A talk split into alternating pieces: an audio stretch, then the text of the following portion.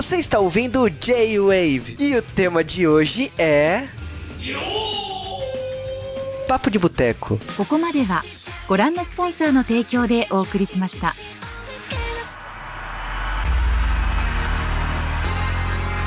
E estamos começando de Wave especial de Nihongo no Ryuk Shiken. Ou, né, a prova que define se você sabe ou não o idioma japonês, né? Só que não, né?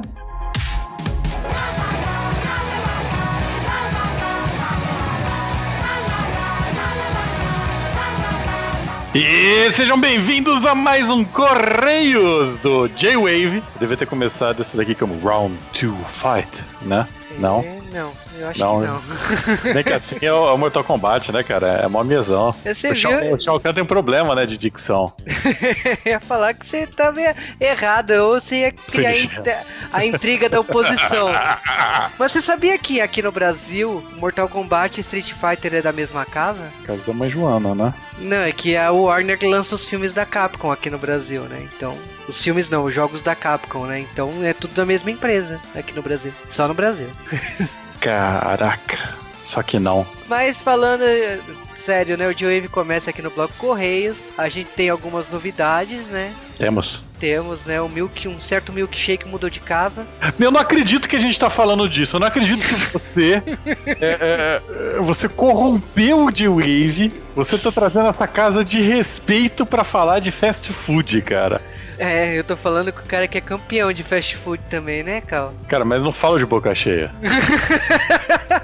Não, brincadeiras à parte, eu acho que foi uma ação de marketing legal, né? De ter o cara, a empresa ter pego a licença lá do Maltini e a outra deu o troco. Ok, a gente não pode usar o nome, mas vamos continuar usando. Só que, tipo, todas as empresas já tinham no cardápio, então tá uma palhaçada pra quem entra. Palhaçada? Ah, ah, ah, ah. Palhaçada é mais um indicativo, né? Então, é, é, para as três pessoas que vão entender isso, na verdade, o Ronald McDonald não é um palhaço. Ele é um mímico. Eu mando um abraço no próximo podcast se alguém conseguir falar qual que é essa referência que eu fiz. Mas o.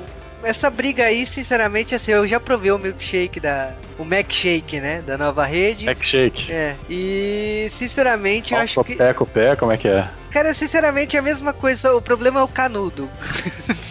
Enquanto não aumentarem o canudo lá do, do Macshake, é difícil você tomar alguma coisa como Maltine, né? Cara, eu acho que tudo isso é um esquema deles pra treinarem a força dos seus pulmões pra conseguir tomar o sanduíche de canudo, sabe? Eles vão começar a bater. Não, eu tô de boa com isso. Tá aí uma coisa que eu não, não tenho prazer nenhum. Mas falando que coisas que eu não tenho prazer nenhum, vamos falar de Liga da Justiça? Não.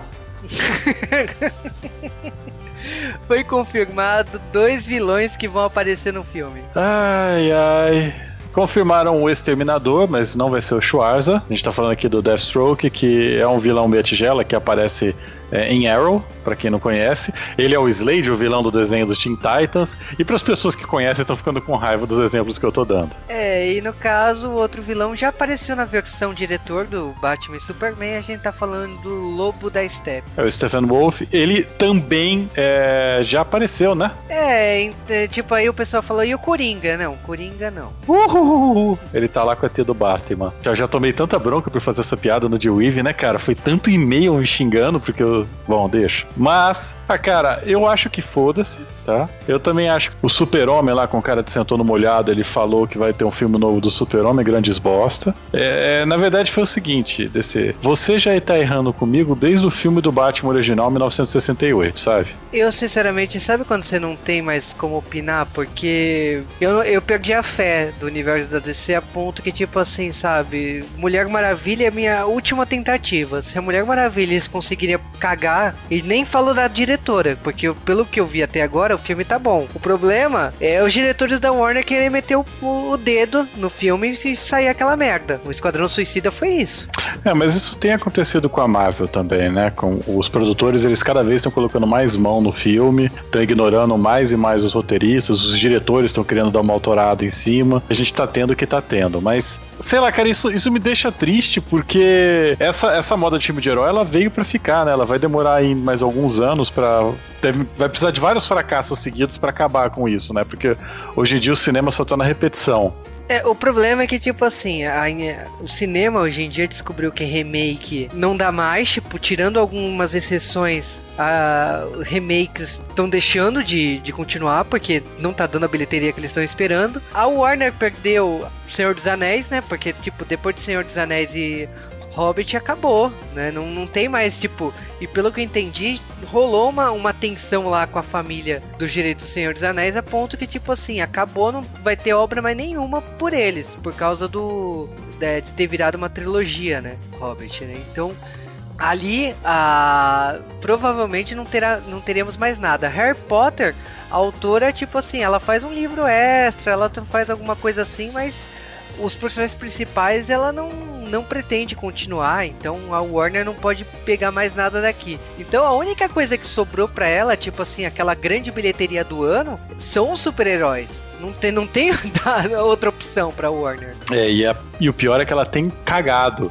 E é uma coisa assim que qualquer um sabe que ela tem cagado, é só eles têm aquelas audiências de teste. É, parece que eles não estão entendendo que, que o público mudou, o público não tá mais tão fácil de agradar, que o público agora, é, se eles gostaram de Liga da Justiça, eles vão atrás para saber como é a Liga da Justiça. E com esse negócio de crítica muito fácil em YouTube, podcast, blog, fica bem difícil você fazer um curral e levar a galera pro, pra assistir o teu filme às cegas. É, e tipo, tudo bem, eles estão aprendendo a questão do universo compartilhado, eles perderam aí uma boa de 10 anos, então eles estão correndo atrás. Eu acho que uma hora eles vão acertar. Por enquanto, as tentativas deles foram foram duas. Eu não vou, tipo, o Homem de Aço não foi pensado como universo compartilhado. Então eu não vou, eu não posso considerar esse filme na conta. Então os, os outros dois filmes já foram pensados no universo compartilhado. Então, até o momento, essas duas tentativas eles falharam. Então a gente tem que esperar os próximos filmes se a coisa muda de figura, porque a Warner precisa de uma franquia nova para poder dar as bilheterias fantásticas do ano. E... Dica, a dica Warner, se você fizer o seu próximo filme chamado Crise nas Infinitas Terras e acabar com essa putaria de versão da TV, versão do cinema e não sei o que, e fazer um universo consolidado, é, você tem uma chance. Se não, fudeu. Cara, um filme da Crise das Infinitas seria. Olha, seria muito foda. Não seria, sabe por quê? Eles reduziriam isso naquela Liga da Justiça atual do gibi, sabe? Que ninguém gosta e, e teria uma dimensão só, sabe? Então eu olharia e falava, não, valeu Warner, abraço. É, mas seria tipo aquela proporção igual Guerra Civil, né? Que é uma proporção gigantesca nos quadrinhos e no filme, por mais que seja um bom filme, nossa, tipo, reduziu do é que... briga de bar, né, cara? Então, é, é, é, eu, eu, consigo aceitar esse tipo de coisa, né? Mas tudo bem. Aliás, uma coisa que eu não fazia há muito tempo, que era recomendar RPG, vou fazer agora, vou roubar esse segundo do podcast para falar. Finalmente chegou a minha cópia do Marvel Heroic Roleplaying. Se vocês lembrarem qual de Weave eu comprei esse livro, vocês vão ficar assustados. Quanto tempo demorou pra Amazon entregar? O problema foi a Amazon ou foi nosso correio maravilhoso? Foi nosso correio. Ah. Mas é, eu acho que ficou parado dois anos, cara. Nossa senhora. eu não lembrava desse livro, cara. O livro chegou, eu falei, que porra é esta? eu já tinha sido reembolsado, já tinha recebido a grana de volta, não sei o que. Eu nem lembro, de repente chegou, eu falei, caralho! É, né? Sempre nos surpreendendo. Mas é um RPG do caraca, cara. Pena que saiu de, de, de linha já, vocês não vão mais conseguir comprar, eu tenho, se fuderam. E você já recebeu desatualizado, né? Não, basicamente, cara. Não tem nem como jogar mais. Bom, falando de novidade ainda, a gente tem a novidade do Pokémon. O Pokémon aí tá comemorando 20 anos. E eu achei legal que, tipo assim, depois daquela série maravilhosa que foi o Pokémon Origins, eles entenderam que, tipo assim, existe um público que não quer só o Ash. Então eles fizeram essa série pro YouTube de 3 a 5 minutos. Toda semana terá episódio novo. Pelas contas, deu um total de 18 episódios. E será uma série que terá alguns momentos chaves do primeiro Pokémon até o último. Então eles vão pegar algum momento da história que foi importante daquele jogo e irão, irão transportar pra versão animada. Eu gostei da proposta, achei até bem adulto algumas coisas que eles mostraram ali no trailer anunciando. E tá aí, né? Agora o novo Pokémon Sun e Moon, o Ash vai pra escola. Eu achei estranho isso, né? Tipo, depois de tantas décadas aí que o Pokémon tá passando, o Ash agora voltou pra escola, né? Mas vamos ver, né? O Ash tem aquela doença, né, do Garcoleman, que ele não envelhece, né?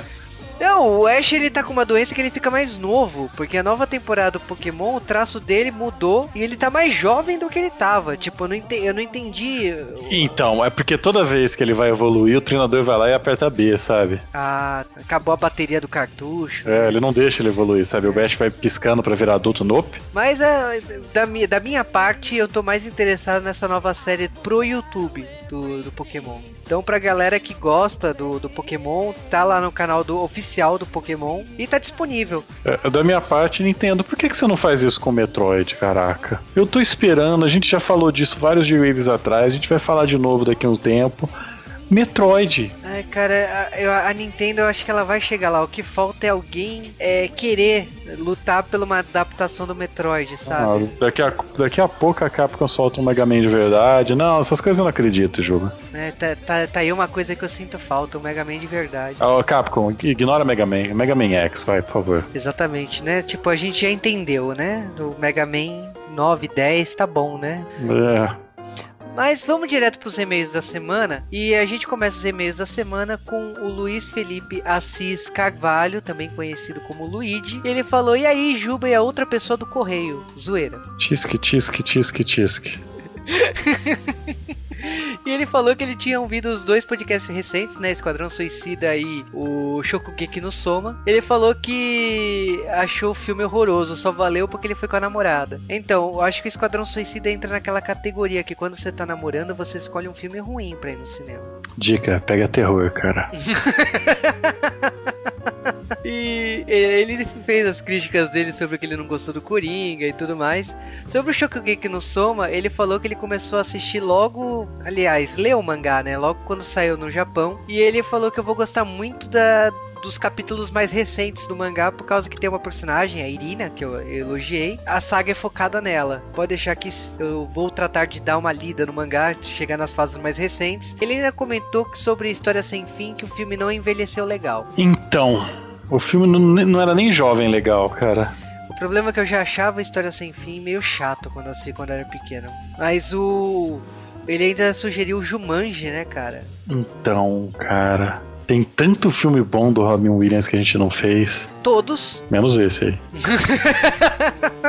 É, é que Jumanji agora voltou em cena porque anunciaram a continuação, né? Não sei por que, que vão tocar no, no Jumanji ainda com The Rock, né? Mas ah, tudo bem. Agora é meio do Flávio Gomes de Souza. Ele falou da DC, né? E da Marvel, né? Comentou do, do Esquadrão Suicida. Ele falou que, na opinião dele, o filme é mal roteirizado, mal editado. E que, tipo, a única coisa boa disso tudo foi que o diretor segurou as pontas. Porque o diretor não ficou falando, ah, mexeram no meu filme. Não, ele teve culhão de, de falar que o filme era dele e ponto final. Ah, cara, mas é que nem se você tipo aquela pessoa que caga e tira foto da merda pra postar no Instagram, não.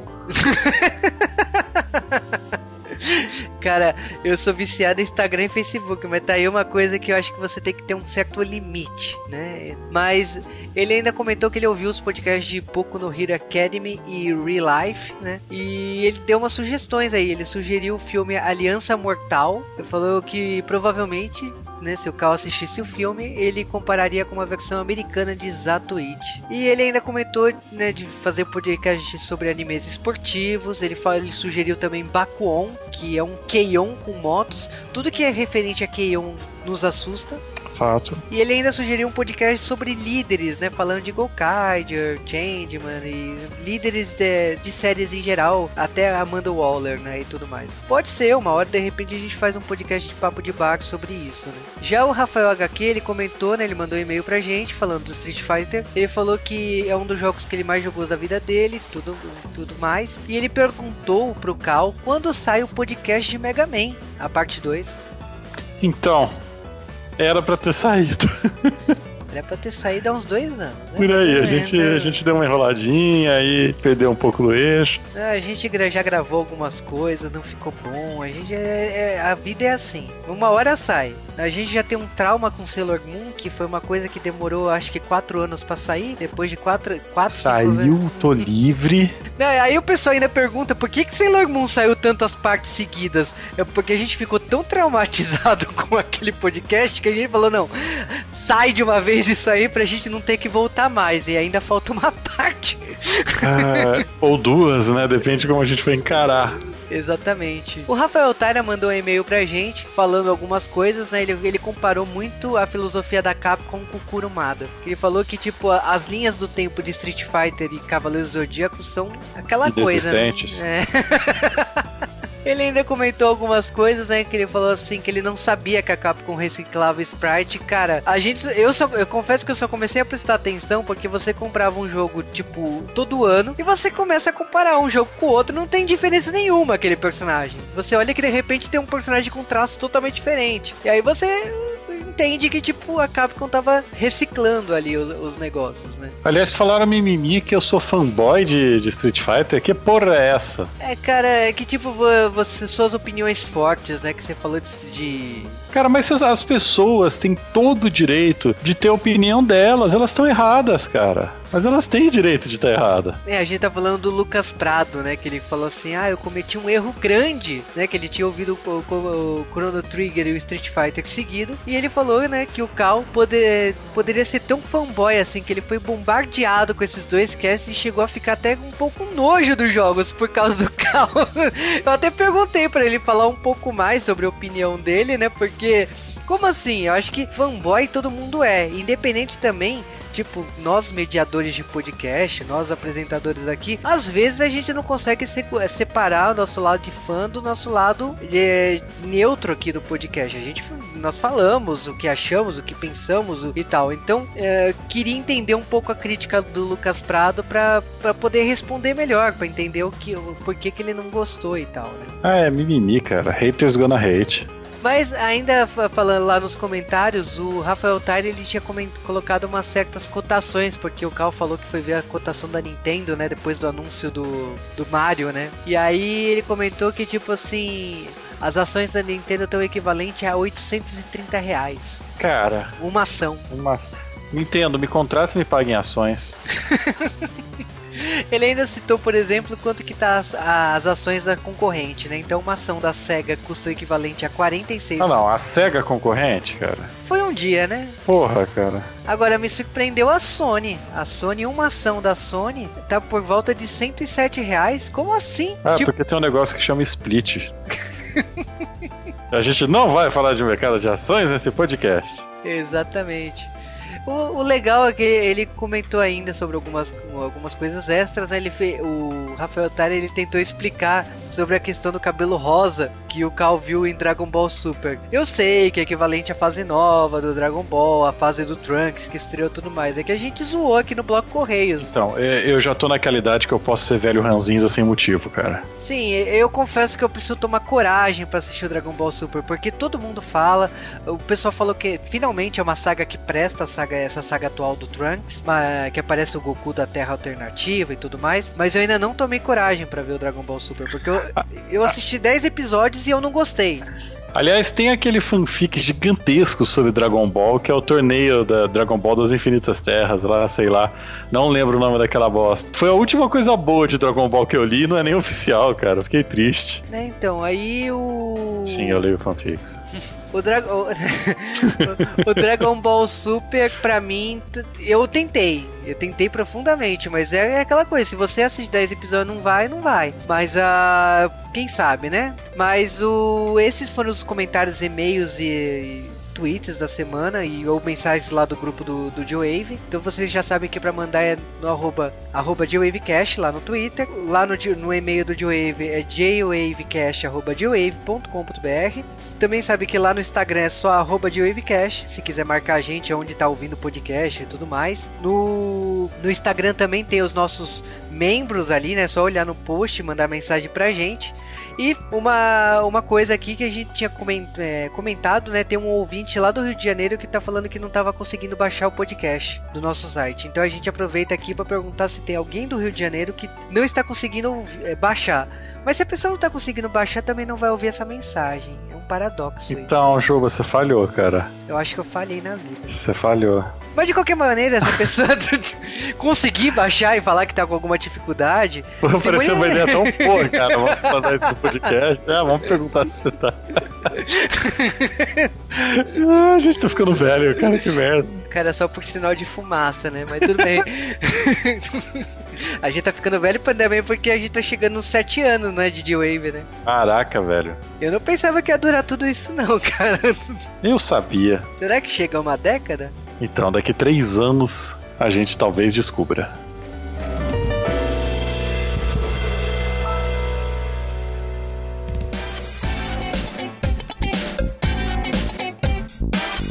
A prova também é chamada de JLPT, pessoal, para abreviar, porque Norioku Shiken é meio grande. Ou Norioku também, tem gente chama de Norioku também. É, a prova, aliás, acho que ela ganhou esse nome de JLPT quando ela teve uma reformulada. Então, para quem fez ela uns anos atrás, eu fiz a última leva, acho que dela, se não me engano. Ela, reform, ela foi reformulada em cinco níveis, sendo um o nível Master e o cinco o nível de entrada do idioma japonês. É, basicamente, como funciona isso daí? O nível 5, você tem, acho que se eu não me engano, 100 kanjis para estudar e vai te perguntar coisas bem básicas da gramática. Então, o nível 5 é para você ter uma noção de japonês. Eu acho muito bom eles terem colocado o nível 5 desse jeito, porque com o nível 5, se você não conseguiu nem pegar o nível 5, eu acho que meio você desistir, porque a maioria das pessoas desistem no nível 5, porque como o japonês tem um alfabeto, alfabeto, meu, dois dedinhos torcendo aqui, próprio, uma gramática bem diferenciada por ser o verbo no final, o objeto no meio. O nível 5 é meio que tipo, você aguentou a porrada até aqui, então você tem como ir. E acho que você já deu pra perceber que não vai ser um caminho tão tranquilo. Diferente do inglês, etc., que a gente com seis meses, muita gente, ou um ano assim, já tá tendo uma boa noção, já consegue ler um site, já consegue jogar um jogo. E, bem, tem gente que faz aí, pega o nível 5 e ainda não se vira tão bem em japonês, né? É uma língua meio diferente, não digo tão difícil, vai. Tem coisas difíceis, com certeza. É difícil dominar qualquer língua, né? Nem o português eu domino. O Noriko Shiken é, é uma prova que surgiu da mesma forma que nos outros idiomas, para comprovar que você sabe aquele idioma. E ela tem alguns dados interessantes aí. Por exemplo, ela existe em 40 países né? É, nessa conta inclui o Japão, o próprio Japão e o Brasil. Ela acontece em alguns países duas vezes ao ano. No Brasil, infelizmente, ela só acontece uma vez por ano, o que me surpreende porque existe um grande número de pessoas que estudam japonês e nós somos a a maior colônia fora do Japão. Então, tipo, é inexplicável porque essa prova acontece uma vez por ano aqui. Normalmente ela acontece nos meses de julho e dezembro. Aqui no Brasil, como acontece só uma vez, ela acontece no mês de dezembro. Mas é legal avisar que essas duas vezes por, por ano, no Canadá acontece duas vezes. Mas acho que acontece duas vezes por causa de Montreal. Então tem uma coisa meio política, uma coisa meio a ver com a parte acadêmica de estudos. Em geral, o pessoal da, em geral, o pessoal da colônia, etc., costuma ir pro Japão, então eles entendem que quem quiser vai pro Japão e faz, entendeu? Uma vez por ano já dá o suficiente aqui no Brasil. Então é meio estranho, final. Relações Brasil-Japão, na atualidade, eu acho bem estranhas, entendeu? Porque nós não somos só a maior, tivemos a maior colônia, como somos onde tem a maior população japonesa fora do Japão, entendeu? Japonesa contando seus descendentes, né? Voltando aqui para essa prova, ela existe aí desde 1984 e ela, como o Sasuke falou bem, ela existia quatro níveis e ela foi criado um, um nível intermediário aí que serviu para é, aproximar o, o nível, é, o antigo nível 3 pro nível 2, que era uma, uma diferença gritante, então eles criaram o nível 3, que é uma mistura dos, dos níveis anteriores aí, entre os dois níveis, para não ter esse salto tão grande de um nível para outro. Em geral, eu acho que ficou realmente melhor agora desses cinco níveis. Outra coisa que o Juba falou, eu até brinquei na hora, é a prova para verificar o, se você sabe japonês. Não, não tanto. Pra quem tá acostumado com provas de idioma, que é uma coisa que se critica muito, mas eu também já vou explicar o porquê que a prova é feita assim, ou pelo menos a desculpa do porque ela é feita assim, aí você entende como quiser. Pra quem tá acostumado, sabe que a prova geralmente, como um TOEFL, um Cambridge, você vai ter a parte falada, você vai ter a parte de, de opções, né? E você vai ter a parte escrita, uma redação. Aqui não tem a parte que você não precisa falar em nenhum momento, você não precisa escrever em nenhum momento, é só escolher, é só alternativas e você tem um listening que também inclui alternativas. A prova é assim feita porque as outras provas, principalmente no idioma inglês, elas não são governamentais, elas são de instituições. Aqui a prova é do governo japonês, é o Ministério da Educação japonesa que aplica. Então, sabe, tem um gasto do governo. Tudo bem que a prova é cobrada de você, mas acredito que deve ser um subsídio, alguma coisa assim. E até se não for o governo japonês, esse é o interesse deles, entendeu? Eles querem dizer quem sabe japonês. A prova é, ela é boa porque só tem ela, então, tipo, ela é reconhecida por todo mundo que tem a ver com o idioma japonês. As empresas japonesas, tanto no Brasil como no Japão e outros países, geralmente tendem a pedir quem tem o N2, o N1. Às vezes no Brasil o N3, já que talvez não precise de tanto japonês você precisa saber, mas se você tiver um conhecimento já por cima, já vai te ajudar.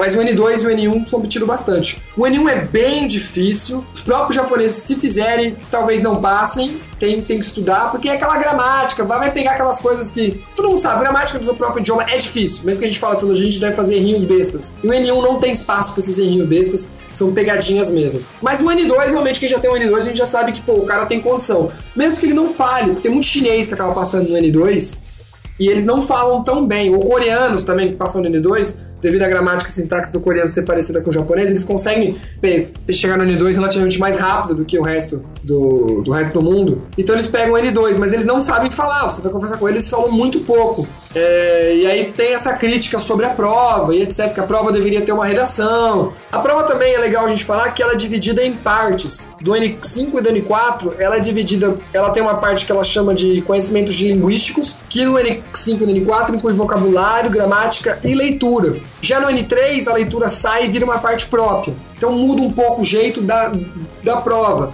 É, não tem a parte só de kanji. Por quê? Porque os chineses e coreanos que estudam kanji, principalmente os chineses, iriam tirar muito ponto ali. E a gente tem uma parte do listening, que sempre existe. Eu, por exemplo, sou muito bom de listening, então eu sempre vou razoavelmente bem na prova, porque eu consigo tirar muitos pontos no listening. Se tivesse uma prova só uma parte de kanji, talvez eu fechasse a prova só no kanji e no listening, entendeu? Então ainda tem, do jeito que a prova é feita, de novo, a prova tem que ter, assim, ela tem meio um custo baixo, porque ela é alternativa, então você passa no computador, eles são super rigorosos do jeito que você preenche o caderno de respostas, você passa no computador e já era, ele já sabe a sua nota ali. Então é uma prova de rápida correção, ainda mais que é uma prova de âmbito mundial, né? É, agora falar um pouco de etapas aí. Aqui no Brasil, para você se inscrever nessa prova, ela normalmente acontece, ela já fica à disposição de vocês no mês, no finalzinho do mês de julho e mês de agosto. É praticamente se você pegar na mão é igual um caderno da Fuvest, pra, se você vai fazer o vestibular da Fuvest, você preenche e você escolhe lá o nível, que logicamente cada nível tem um preço diferente e já você já entende ali alguma, algumas coisas como será a prova. A prova propriamente dita, ela acontece na primeira normalmente na primeira semana de dezembro. E aqui em São Paulo, no caso, ela, eles utilizam a FMU né, para fazer a prova. É, nos últimos anos, nos últimos anos foi a FMU.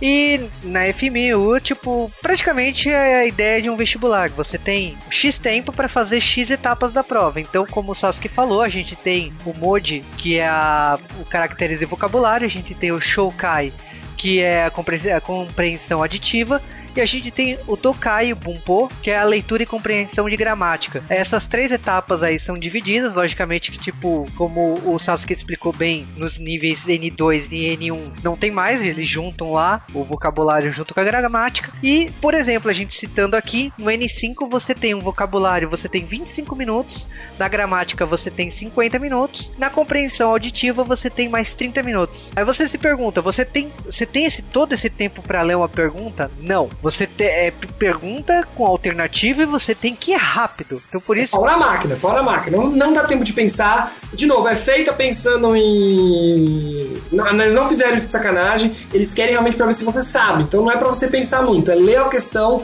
sei, não sei, pula ou chuta. Não dá tempo de você voltar depois. Exatamente. Então a gente, a gente tem uma rapidez aí, exige essa rapidez, por isso que eles recomendam que vocês façam muito teste.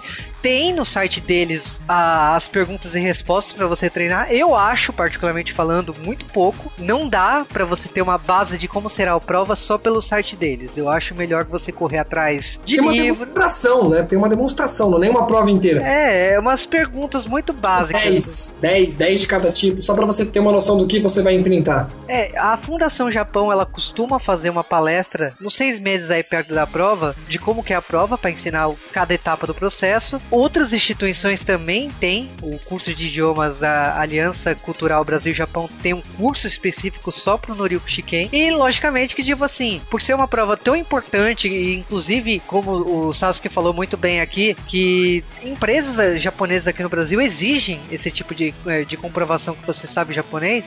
Então é, é importante fazê-la, é importante cê- é, você ter como meta passar num exame desse. E eu, por exemplo, assim, eu te- infelizmente eu prestei o exame e não passei. Então eu fiquei um pouco decepcionado comigo mesmo. Mas, é, porque eu me apoiei no, no curso de japonês que eu estudo e que não tem um vocabulário, não tem uma gramática exatamente igual que eu vou fazer na prova. Então eu eu falhei um pouco nisso. Então eu recomendo, assim, como experiência de, não, de ter estudado com o meu conteúdo e não foi o conteúdo do Noriyuki Shiken, você ir atrás das bibliotecas como a da Fundação Japão. A Fundação Japão tem os livros do Noriyuki Shiken, ou é, bibliotecas da, da sua escola de japonês que você cursa, ou simplesmente, se você quiser, mas eu acho absurdamente caro, você ir nas livrarias do, do bairro da Liberdade. Elas importam esses livros, mas eu sinceramente acho melhor você ir numa Amazon, você ir em outro lugar para você comprar esses livros. Eu Ou pedir pra alguém trazer do Japão, porque os livros são cerca de 10 dólares no Japão.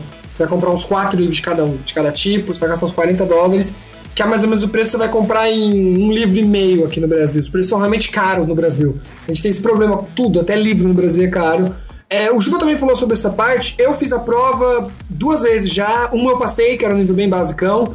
E a segunda eu não passei, mas eu já fui sabendo que eu não iria. Eu fiz pra saber. Eu, eu fui um nível acima do que eu deveria. Porque assim, como essa prova é muito difícil, no quesito que você não tem muito tempo, a gente faz o nível que você já tem certeza que você já é. Então, se você acha que você tá no, no, no, no, no 3, você faz o 3. Ou você faz o 4 pra ter certeza. Você não vai tentar o 2 de jeito nenhum, mesmo que você já esteja estudando material do 2. Porque é muito difícil. A história da ordem também, mano, o japonês tem vários métodos de, de ensinar. Tem algumas palavras meio que obrigatório todo mundo saber. Mas tem algumas coisas que se você for pegar a ordem do que eles ensinam, mim de kanji e vocabulário, você fala, o quê? Por que eles estão ensinando isso agora, sendo que eu vejo isso no fim do meu curso? Tem umas coisas nada a ver. Eu tive a sorte quando eu estou no passei as primeiras vezes, porque eu estudava por cima das provas. Então eu sempre estudei na ordem do Noryoku Shiken. Então eu não tive muito dificuldade com a prova, porque foi uma prova que eu fazia praticamente toda semana. Algum tipo dessa prova. Então eu não tive muito problema com ela. Ah, se estima que o tempo, para vocês terem uma ideia, quanto tempo de estudo você precisa ter para cada nível. Se você já souber kanji, 250 a 400 horas pro nível 5. Se você não souber kanji, 300 a 600 horas pro nível 5. Mesmo que a gente for é um nível inicial, e talvez seja o principal motivo que as pessoas desistem do japonês. Porque a maioria das pessoas que eu conheço que quer aprender, eu até chega a ensinar, ah, ensina japonês. Mano, eu nem cobro no começo. Por que eu não cobro? Eu dou até particular. Mas eu não cobro japonês Nunca eu sou professor, mas depende do que eu até cobraria. Mas é porque a pessoa vai desistir no começo, velho. Quando você vai ensinar kanji, katakana e o comecinho, as pessoas já desistem. E como eu falei, pra passar no N5 é 300 horas se você não é, se você não tem já conhecimento de kanji. Seja porque você já estudou chinês ou whatever, você já viu kanji na sua vida. Então é complicado. O, tipo, o nível 2, que é o nível que eu acho que você já tá bem de japonês, você não precisa fazer um ao meu ver. Até porque a maioria dos empregos, como eu falei, vai te pedir N2, o N1 é diferencial. Se você souber kanji é 1000, 1150 horas a 1800, se você não souber kanji 1600 a 2800. É muita hora de estudo, muitas horas de estudo mesmo. Acho que pra você com 1600 horas no inglês, você já é C1, sabe? Tipo, nível top do inglês. né? É muitas horas, porque o vocabulário é muito distinto. Dificilmente você. Tudo no japonês você tem que aprender de- desde o zero, entendeu? Não que seja difícil, mas é diferente. Você tem que começar desde o zero. E é, é complicado. E, de novo, no Ryoku Shiken, ele é uma prova bem estilo próprio. Dificilmente alguém já fez isso. Quem está acostumado a fazer vestibular no Brasil vai até entender, mas mesmo assim no vestibular no Brasil, dá bastante tempo de você ir e voltar até no caderno de res- resposta. Aqui praticamente não, você já fica com o caderninho. A prova, como o Juba falou, é dividida por tempo. Então, por exemplo, a prova do N3 são três partes: é 30 minutos de vocabulário, 70 minutos de leitura, 40 de, e 40 de, de escutar, né? E você tem intervalinhos para ir no banheiro no meio do caminho. Que é pesadona, entendeu? 30 minutos de vocabulário é fogo. Depois 70 minutos só lendo, entendeu? É que é a pior parte, eu acho. É, uma coisa que também o pessoal não comenta muito no dia da prova, né? Isso aí, por exemplo, assim, até fazer o Noriyuki Shiken eu não sabia. Então, por exemplo, lacrar celular, igual vestibular, é, levar doce, garrafa de água para poder fazer a prova. Então, são coisas que o, normalmente instituições de ensino recomendam você fazer para você fazer a- melhor prova possível. Então, tem todo esse processo aí pra, no, no dia do exame. Logicamente, tipo assim, não sei nas outras cidades, mas quem reside em São Paulo se surpreende com a quantidade de alunos que presta a prova do Noriko Shiken no, no local lá, que no caso foi a FMU. É muita gente, são vários andares com salas para esse tipo de prova. Como o Sasuke comentou é, pra N5 aí, eu que me formei no básico um, um tempo atrás, é, chega a ser palhaçada no final das contas você achar que você sabe japonês, porque você passou de um X grau de dentro de uma escola de idiomas. Você não sabe. Você sai com, com um conhecimento muito básico. E eu diria que, como o Sasuke falou, que você aprende tudo do zero. Se você quiser realmente entender japonês, estudar japonês, é, você tem que fazer por conta própria, porque, é, aliás, isso em qualquer idioma, né? Você é, não pode seguir só o que o curso manda. Você tem que procurar material extracurricular. No caso do Noruki Shiken, pelo menos aonde eu estudo japonês, não te prepara para a prova. Recentemente, agora, uma professora por iniciativa própria, eu tive, tô tendo aula com ela, ela tá fazendo exercícios do Shiken em sala de aula. Por quê? O exercício do Noryuki Shiken, ele tem malícia, ele, ele exige a sua compreensão total das palavras. Ele usa palavras parecidas para te confundir. Ele usa. Candis, candis parecido. Gente, eles inventam candis ali que não tem, ou pelo menos não faz parte do candis japonês, mas são muito parecidos. Que se você errar um traço ali, ou achar que é uma coisa tem a mais, você não percebe, você erra. De novo, você mal tem tempo de ler a questão. Não é porque, ah, é porque eu sei japonês e leio rápido. Não, não, não, não. Porque se até você der para um japonês, ele vai te falar, velho, é muito rápido. Porque essa prova quer ver se, ela quer ver se você tem uma fluência. Então, o jeito dela testar sua fluência é velocidade, porque fluência é velocidade. Muita gente também confunde fluência em idioma achando que é, que é ser assertivo. Não, fluência é velocidade. Quando ela quer provar, se você estivesse falando com alguém e tivesse que escrever isso daqui, conseguiria fazer isso? Porque é segundos, é, é lei, pô, se kanji eu sei. Então, mano, toma cuidado. Tem muita pegadinha no Yokushiken, por isso recomendo os livros, recomendo procurar provas anteriores para você saber o que tá fazendo. Mas, de novo, é uma prova, uma vez por ano também. Fica, tem gente que fica muito tensa, porque se você errar, só daqui ano que vem você vai poder fazer a prova, né? E outra coisa é que, tipo assim, tem a compreensão auditiva. Então é aquela coisa, você tem que treinar sim compreensão auditiva. Por quê? Porque é um rádio na sala de aula que é vai um rádio, vamos, vamos, colocar isso direito. Não é que nem tem que estar tá acostumado. De novo, é uma prova governamental, ela é custos mínimos. Não é, tipo, prova de inglês, TOEFL, etc, que você vai sentar, vai ter um computadorzinho, seu fone de ouvido, você vai poder testar. Não, é um rádio, daqueles rádios, daqueles antigão, tá ligado? É Japão, mas o Japão é cheio dessas controvérsias. Eles vão te dar um radinho, vai tocar um play ali.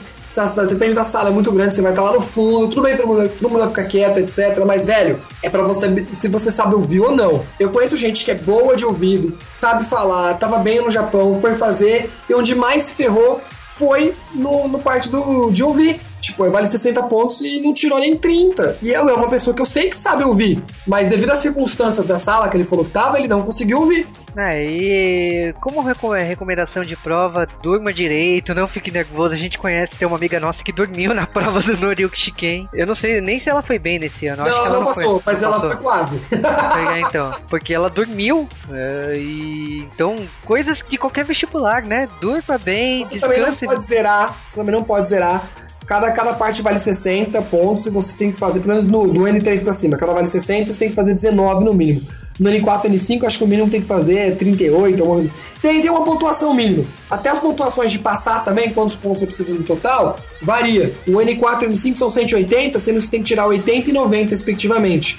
Já no N3, N1 e N2, você tem que tirar 95, 90 e 100, respectivamente. No total de 180.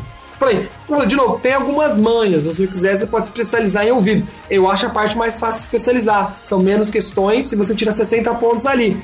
Se a prova pede 90, já são 60 ali. Você vai ter depois 120 para tirar 30. Dá para passar, né? Sim, uma coisa que, tipo assim, tem muitas coisas até você prestar o exame que você não, não sabe. Então, por exemplo, você fez a matrícula, vai chegar o documento na tua casa com mapa pro lugar, vai, vai, vai chegar tudo detalhado para você, para você poder fazer essa prova. Depois, você prestou a prova, beleza, o que, que vai acontecer? Vai chegar do Japão o resultado da nota. Então, você vai che chegar se você passou ou se você foi reprovado. E quais, quais categorias ali do, nas três etapas da prova você mandou bem, vai sair sua nota ali detalhada Não você. tem correção da prova, porque você não fica com caderno. Depois de um tempo eles mandam, eles postam a prova e as, as respostas corretas. Mas você não tem como revisar nem nada.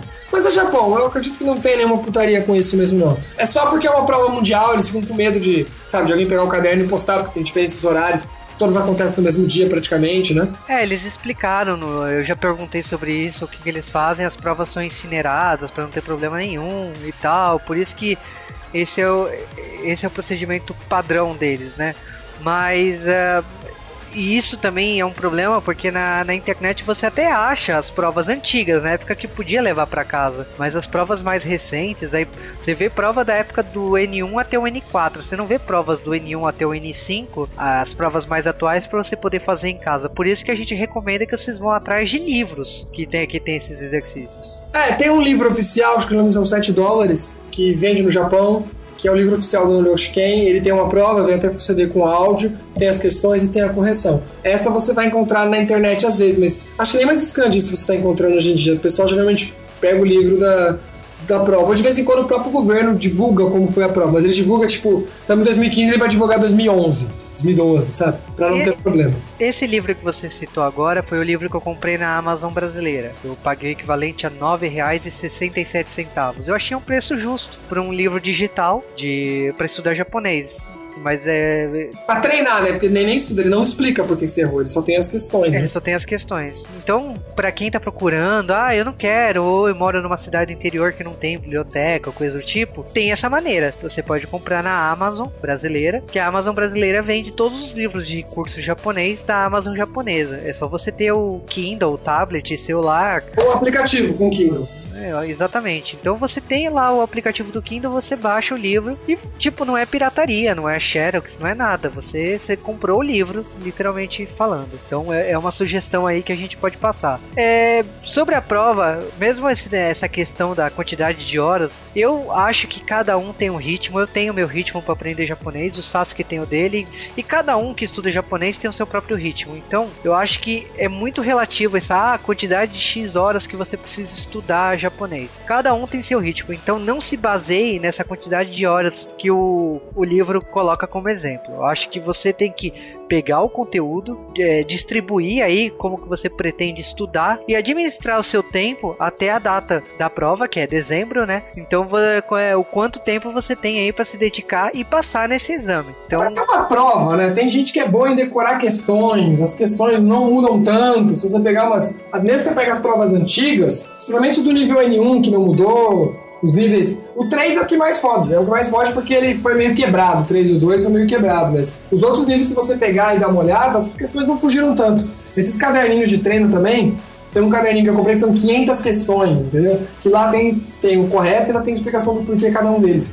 Se você comprar ele e fizer inteiro, é capaz até que você decore, assim, pra chegar na hora da prova e acabar passando, entendeu? A gente fala esses horários só para você ter uma noção. E aqui é hora de estudo, né? Não é só hora de ter na, na escola, mas quanto tempo você estudou, etc.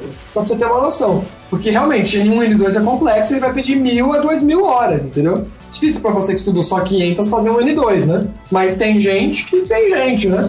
Como eu falei, se você for bom de ouvido e tiver uma boa noção de kanji, dá pra você tirar uns 90 pontos e passar no N3, né? Só com isso aí, sem saber muita gramática. Sim, e outra coisa assim que eu vejo muito, não é o caso que eu estudo numa escola que não. Ela tem um lugar lá para você prestar a prova, mas ela não incentiva. Os professores eles não incentivam você prestar normalmente o Noryuki Shiken. Mas a, eu vejo muito no, no interior, escolas de japonês fora aqui do, da, da capital aqui São Paulo, que você vê que o professor recomenda, ele quer que você faça o Noryuki Shiken. E na minha concepção, acho que é importante, é uma prova importante para você saber seu nível. Então então é, é, é, é o momento da verdade. Você tá lá prestando para saber se, se o, o que você estudou até ali, ele tá, ele, ele tá servindo para você ser definido se você sabe japonês ou não. Então, eu, eu acredito que seja assim, na sua concepção, ah, eu não, não me inscrevi esse ano, ah, eu não sei se é o momento. Não, eu acho que se você está estudando japonês, é para algum objetivo de vida que você, independente do que for, ler mangá, entender anime, é, morar no Japão, seja qual seja qual seu critério, eu acho que, tipo assim, alguma, alguns momentos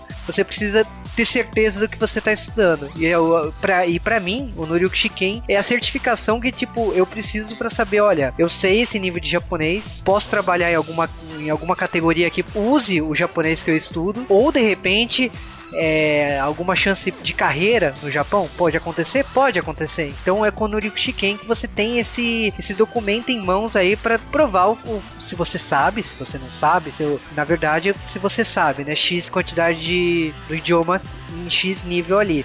Então, para mim é muito importante você tá na N3, no N2, no N1, que é a minha meta nos próximos anos. Então, eu, eu acho que assim, se você tá estudando japonês, você está ouvindo esse podcast, esse é, eu recomendo você se preparar um ano antes. Você olha o material, começa a se focar para alcançar essa meta. É, é uma meta para quem é estudante de japonês. Eu acho que assim, em geral, eu conheço algumas pessoas que, por exemplo, aprendem japonês só para jogar videogame. E acho que a maior prova disso é você estar conseguindo jogar, né?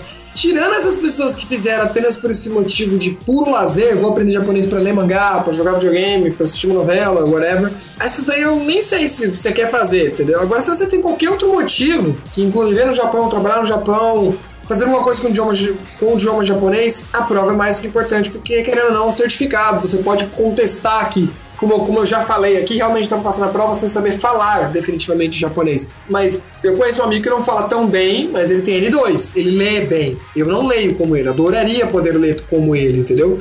E ele conhece, ele pode não estar tá tão, tão acostumado de ouvido, porque ele aprendeu japonês muito rápido. Então o ouvido dele não é tão acostumado. Ele pode não falar tão bem, mas ele, tipo, ele se vira, se vira bem. E aí, para aprender a falar e ouvir, é questão de tempo, porque até porque são duas partes mais mecânicas, literalmente, né? Você precisa ouvir um pouco mais pro seu ouvido se acostumar e precisa mexer a boca um pouco para acostumar a fazer os sons, né?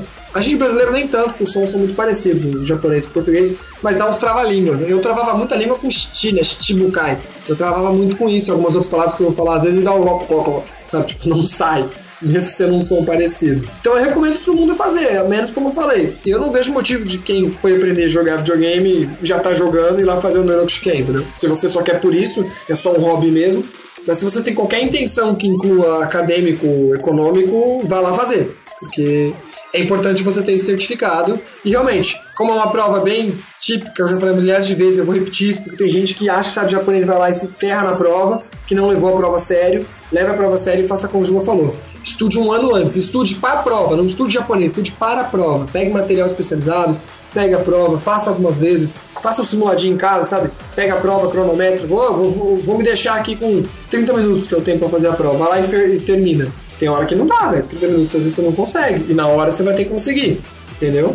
É, a, as perguntas são até que eu acho que relativamente você sabe, não sabe, então você vai pensar, mas compreensão de texto e compreensão auditiva você vai exigir mais de você. Então, queira ou não, treine em casa, porque se você pode passar algum apuro ali na hora, porque você realmente não não se preparou para isso. Eu acho que isso é pra vida, né? Qualquer coisa, né? Entrevista de emprego, faculdade, escola, é, no trabalho, né? Para você ter uma ascensão dentro da empresa, você tem que se preparar. E aqui não é muito diferente, não. Você, você tem que se preparar para poder passar nessa prova. Uma coisa aqui rapidinha, só de quanto é a porcentagem de passar na prova nos últimos anos aqui para vocês terem uma ideia assim por cima, né?